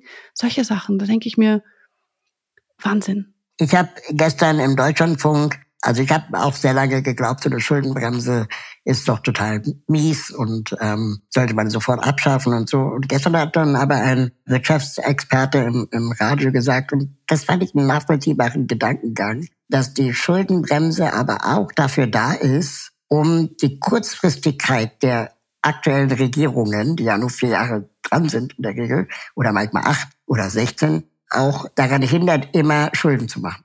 Und äh, weil das ist ja einfach, Geld ausgeben ist einfacher als Geld sparen. Und dass man das zwar also wahrscheinlich irgendwie reformieren muss im Sinne, im Sinne von, wenn es um Zukunftssicherung geht, das sicherlich schon sinnvoller wäre, da die Schuldenbremse auch aufzuweichen. Aber dass der Grundgedanke diese Aktionismus der Politik, einfach nur um wiedergewählt zu werden, auch so ein bisschen einen Riegel vorzuschieben.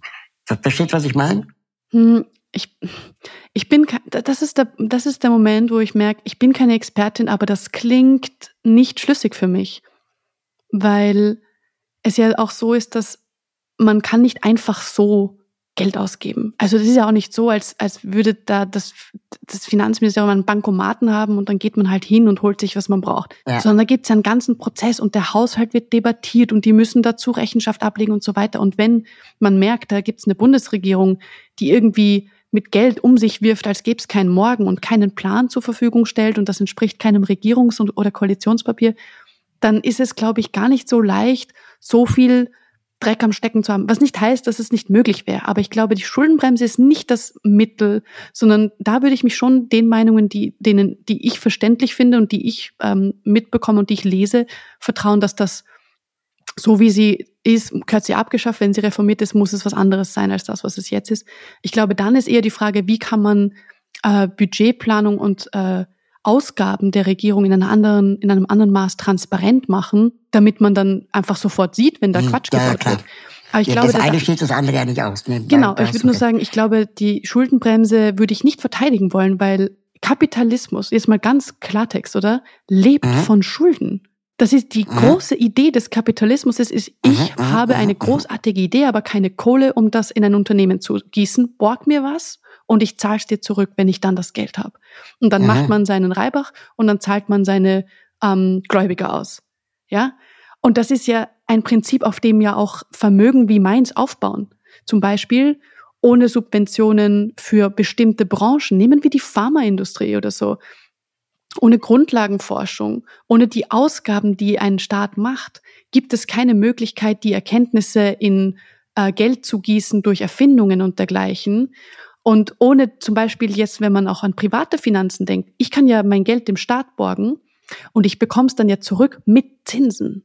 Okay? Ja, ja, ja. Also man darf nicht vergessen, dass das, das ist so ein viel größerer Zusammenhang und Schulden sind nicht per se schlecht, nur weil wir als Privatpersonen wissen, ich möchte mich nicht über einen gewissen Grad verschulden, wenn ich weiß, ich kann nicht zahlen. Das gilt nicht auf die gleiche Art für eine Volkswirtschaft. Ein Mensch eine Privatperson und eine Volkswirtschaft, das sind zwei Paar Schuhe. Und deswegen wäre ich, ich vorsichtig. Verstanden bei dieser Schuldenbremsen-Geschichte. Ich bin da auch ehrlich gesagt zu sehr Laie in dem Ja, ich ja auch. Also in Wahrheit bin ich hier, lehne ich mich fad aus dem Fenster. Ich finde halt nur so interessant, wenn wir uns reingucken, was noch alles irgendwie in unseren Regierungen, äh, äh Ländern brennt. Ja, also Bildung. Äh, Deutschland ist jetzt in PISA-Studie äh, wieder derbe abgekackt. Und ähm, das liegt halt daran, denke ich mal, dass man mit Bildungspolitik und Bildungsreformen in deiner Legislatur keinen Blumentopf gewinnen kann. Das sind ja Langzeitinvestitionen, die du jetzt machen müsstest, von der zwei oder drei Regierungen nach dir profitieren. Und genau das Gleiche wird auch sein mit Klimaschutz. Und deswegen handeln die PolitikerInnen vielleicht nicht so, wie sie müssten, weil sie immer hoffen, das Problem verschiebt sich auf die nächste Regierung. Ja, wobei sie wollen ja die nächste Regierung in der Regel auch wieder stellen. Und dann, ich glaube, ich glaube, was, du hast einen richtigen Punkt angesprochen, das sind langfristige Geschichten. Und erst recht dafür bräuchte man wirklich Geld, das man jetzt in die Hand nimmt, dass sich ja dann ja. schlussendlich, wenn man diese großen Projekte endlich angeht, mhm. dass man, dass, dass es sich dann rentiert. Und deswegen ist auch mein Ansatz zu sagen, wir brauchen andere Selbstverständlichkeiten, weil wenn ein anderer Konsens da ist, dass es okay ist, Schulden aufzunehmen jetzt, weil sonst haben wir Kosten, die das die das Maß, also die das sowas von übersteigen werden in ein paar Jahren, gerade beim Klima. Dass wenn wir, wenn es da einen Rückhalt gibt, man weiß, okay, egal wer jetzt die Regierung stellt, wird Schulden zu dem Thema aufnehmen und wird sich damit beschäftigen und wird sich über die Einnahmen auch Gedanken machen, weil das nächste ist, es gibt eine Einnahmenquelle, die einfach ungern genannt wird, aber es sind die Steuern auf Vermögen und Erbschaften. Mhm. Und es kann nicht sein, dass ein Finanzminister, der weiß, dass das eine Einnahmenquelle ist und der weiß, dass das zahlbar ist, weil wenn er das nicht weiß, ist er sehr schlecht beraten, dass der darauf nicht zurückgreift, der folgt einer Agenda, die ein, ein, ein klar nur parteipolitisch motiviert sein kann. Und das ist grundsätzlich okay, weil PolitikerInnen sind nun mal parteipolitisch motiviert. Aber dann muss man sich auch fragen, ist das im Sinne der Koalition oder ist das im Sinne der eigenen Partei? Und das Geld als Einnahmenquelle für große Investitionen, für wirklichen strukturellen Wandel in Deutschland, aber auch in Österreich, ist vorhanden. Und das Einzige, was fehlt, ist das Gesetz, das dafür sorgt, dass es seinen Weg in die Staatskasse äh, findet, statt seinen Weg ins private Portfolio von ein paar überreichen Leuten zu finden.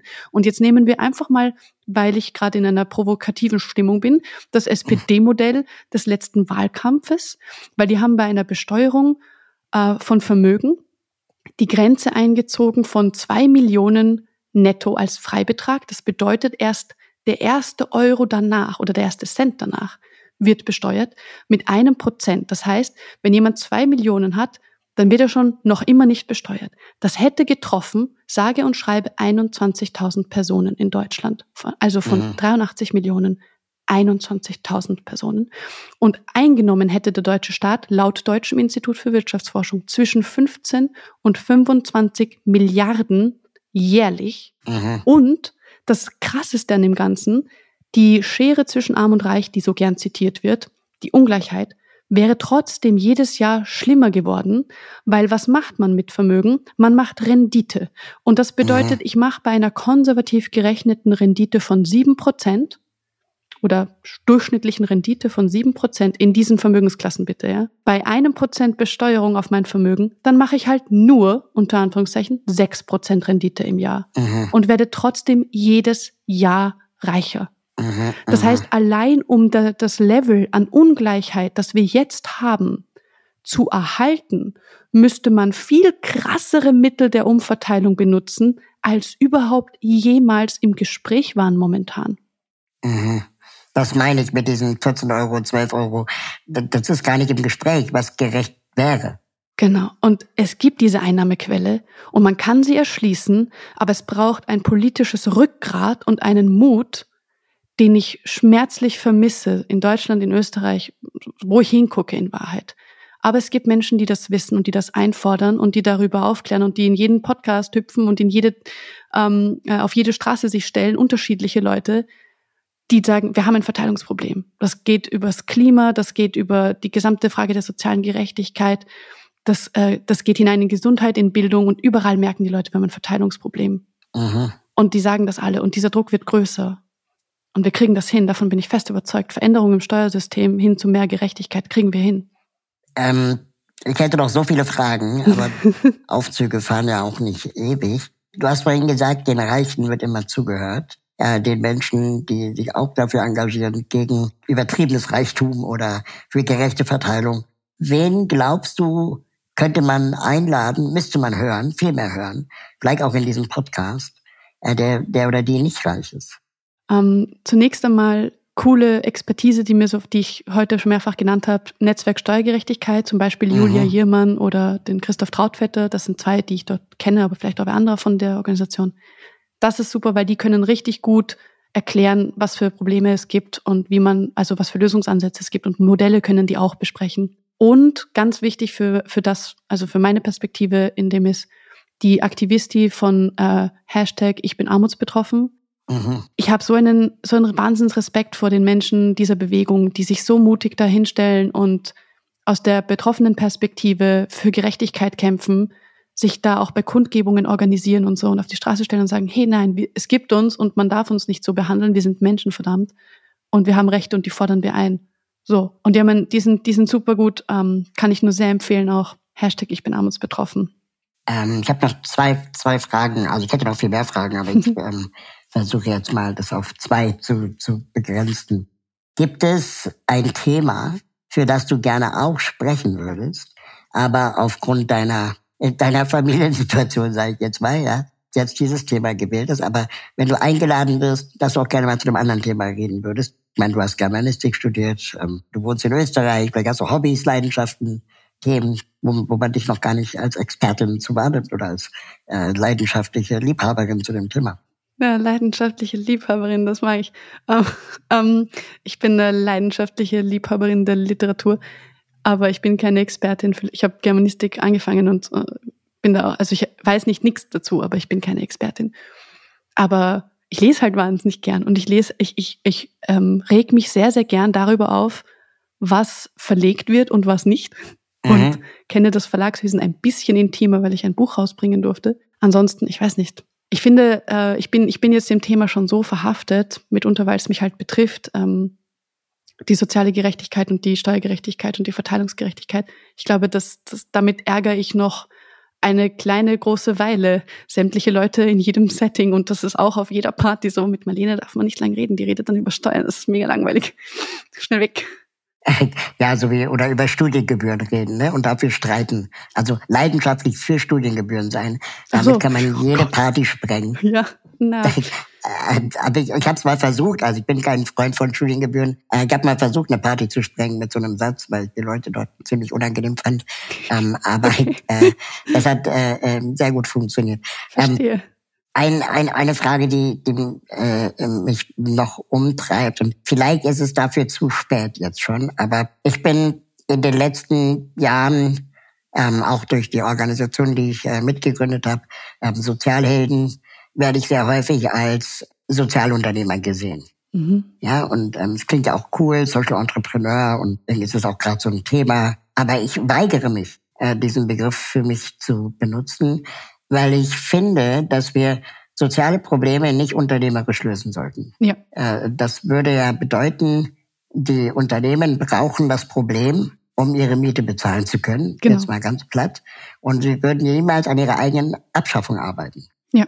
Und dass das ein unfassbar neoliberaler und sehr gefährlicher Gedanke ist, wenn wir anfangen, solche äh, ähm, SozialunternehmerInnen weiter zu supporten, zu unterstützen. Und das hat schon richtig weite Blüten getragen.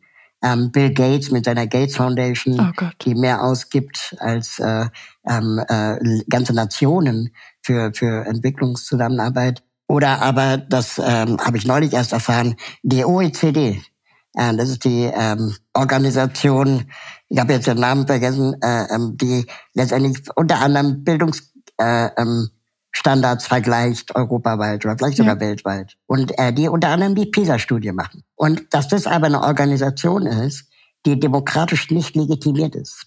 Ja. Und dass wir Bildung darauf ausgerichtet haben, dass sie für PISA funktioniert. Und dass das niemand hinterfragt, ist doch eigentlich schon ein, ein Zeichen von das ist viel weiter äh, äh, verwoben alles schon, als es die meisten Leute glauben. Also wie nonchalant plötzlich Börse vor acht in der ARD gezeigt wird und nicht Glück vor acht oder Frieden vor acht, ja. sondern wir über Wirtschaft reden und dann in der Tagesschau auch noch mal über Wirtschaft reden, aber nicht über andere Themen, die gesellschaftlich vielleicht viel wichtiger sind. Verstehst du? Ich bin richtig wütend, merkst du vielleicht. Ja, ja, ja. Und Bill Gates und, und Jeff Bezos und wie sie alle heißen mit ihren gönnerhaften Arten auch problematisch zu sehen sind und nicht gefeiert werden sollten. Ja. Also ich gar nicht, was die Frage war. Ob du das auch so siehst. Ja, im Prinzip, ich bin, ich kann dem, ich kann dem zustimmen. Eins zu eins quasi, ich, ich würde noch so sagen, ich finde immer problematisch, wenn man versucht, die Dinge nur top-down zu lösen. Ich will nicht mhm. leugnen, mhm. dass es gut, dass es nicht auch hilfreich sein kann, wenn man da Alliierte hat, die wirklich an den Hebeln sitzen und die was machen können. Aber es braucht, wenn man sich anschauen will, was ist wirklich los und was kann man wirklich machen, muss man mit den Menschen reden, die mittendrin stecken in diesen Realitäten. Sprich, wenn man mhm. sich über Bildungspolitik ein Bild machen will, muss man an Schulen gehen, an mehrere, an unterschiedlichste und dort einfach wirklich Daten, Daten, Daten sammeln und die fragen, was braucht ihr wirklich, sagt's mal Bescheid. Und dann weiß man's. Nur der Witz ist, diese Daten hat man und dann muss es halt auch dazu kommen, dass es Druck gibt, dass sie umgesetzt werden. Aladdin El-Mafalani ist der erste, der mir da einfällt, der das ziemlich cool erklären kann, gibt es ein langes Interview mit dem auf, bei Jung und Naiv auch, der dazu zum Beispiel sagt, wir wissen Bescheid, was wir brauchen. Nur, mhm. das ist halt ein Langzeitprojekt und weil es darum geht, Status für wichtig, also Status wird wichtiger erachtet als sonst was, will sich niemand mit sowas, also will niemand das anfangen, weil man quasi nicht dafür gelobt wird am Ende.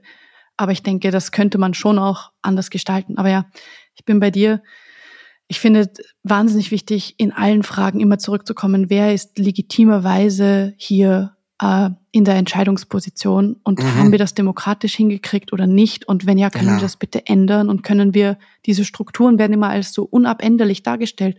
Das sind sie nicht. Wir haben sie geschaffen und wir können sie verändern.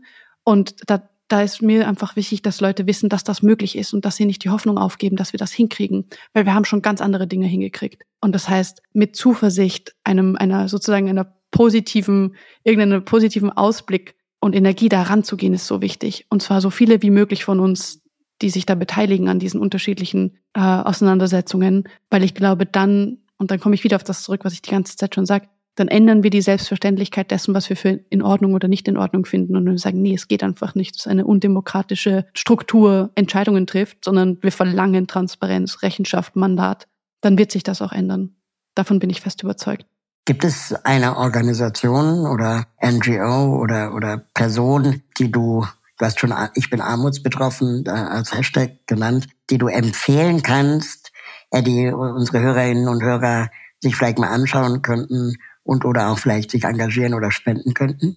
Oh, das möchte ich lieber nicht machen, weil ich finde immer schwierig, wenn ich dann sage, was ich cool finde und dann ganz viele andere werden nicht genannt und fallen hinten runter. Ja, das ist leider so.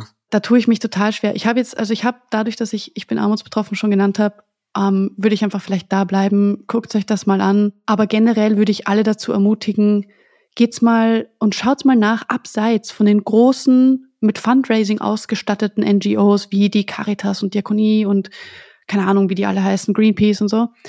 Schon klar, dass die gut und alles und wichtig sind. Aber die kriegen ihr Geld schon zusammen, ohne dass es diesen einen extra Aufwand der Recherche braucht. Aber es gibt noch ganz andere Organisationen und ein bisschen sich umschauen und umhören im Netz und man findet die. Einfach das Lieblingsthema eintippen und mal gucken, was dabei rauskommt. Und dann kommt man auf richtig coole Leute, die wahnsinnig tolle Arbeit machen. Vielleicht der Fairness halber ähm, die Bündnispartner von Tax Me Now kann man sich ja auch mal angucken. Netzwerk Steuergerechtigkeit und die Bürgerbewegung Finanzwende.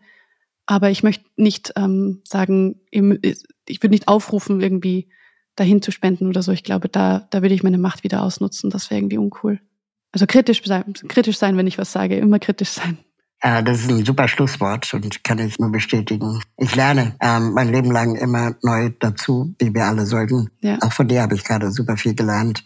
Wie gesagt, ich hätte noch super viele weitere Fragen gehabt. Vielleicht setzen wir das mal an anderer Stelle fort oder bei einem ja. Kaffee.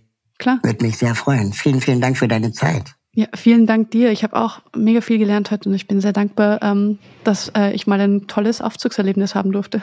Wenn die Tür jetzt gleich aufgeht, wo geht's für dich weiter? Ähm, ins äh, nächste, ins, in die nächste Begegnung mit einer Person, die mir Fragen stellen wird zu, sag mal, wieso eigentlich steuern, wenn du doch vermögend bist? Also aber bist du manchmal genervt von dem Thema, dass du immer das Gleiche sagst? Mm. Du bist ja so eine Art Berufsreiche, so wie ich so eine Art Berufsbehinderter bin. Ähm, jein. Also einerseits manchmal denke ich mir schon, kommt schon Leute, das gibt's ja nicht.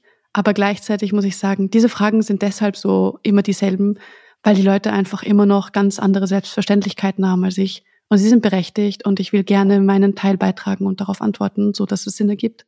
Und ich habe ja auch den, äh, das Privileg, ich kann ja auch eine Anfrage immer ablehnen, wenn ich keinen Bock mhm. habe. Weil ich nicht darauf angewiesen bin, weil ich ähm, das machen kann, weil ich durchfinanziert bin durch mein Vermögen. Und insofern darf ich mich eigentlich nicht beschweren. Das ist ja das Ergebnis meiner Entscheidungen. Ich schaffe mir meine eigenen Strukturen und wenn ich die nicht will, dann muss ich da andere Entscheidungen treffen. Genau. Ich bin gespannt zu erfahren, dann nächstes Jahr, was äh, deine Strukturen, die du geschaffen hast, dann äh, sein werden. Vielleicht hören wir uns dann und sehen wir uns dann wieder und dann kannst du berichten.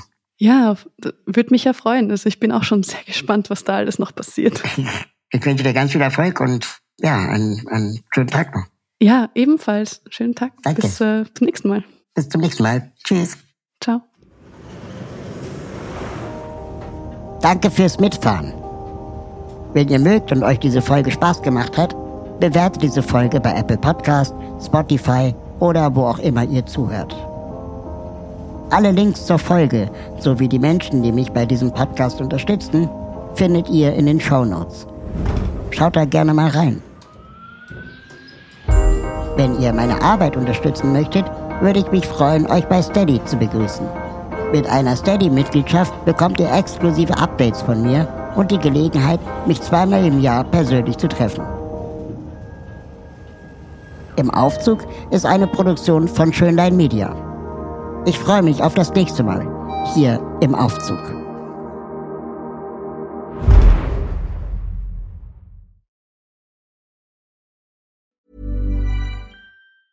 Even when we're on a budget, we still deserve nice things. Quince is a place to scoop up stunning high-end goods for 50 to 80% less than similar brands. They have buttery soft cashmere sweaters starting at $50, luxurious Italian leather bags, and so much more. Plus, Quince only works with factories that use safe, ethical, and responsible manufacturing. Get the high-end goods you'll love without the high price tag with Quince. Go to quince.com slash style for free shipping and 365-day returns.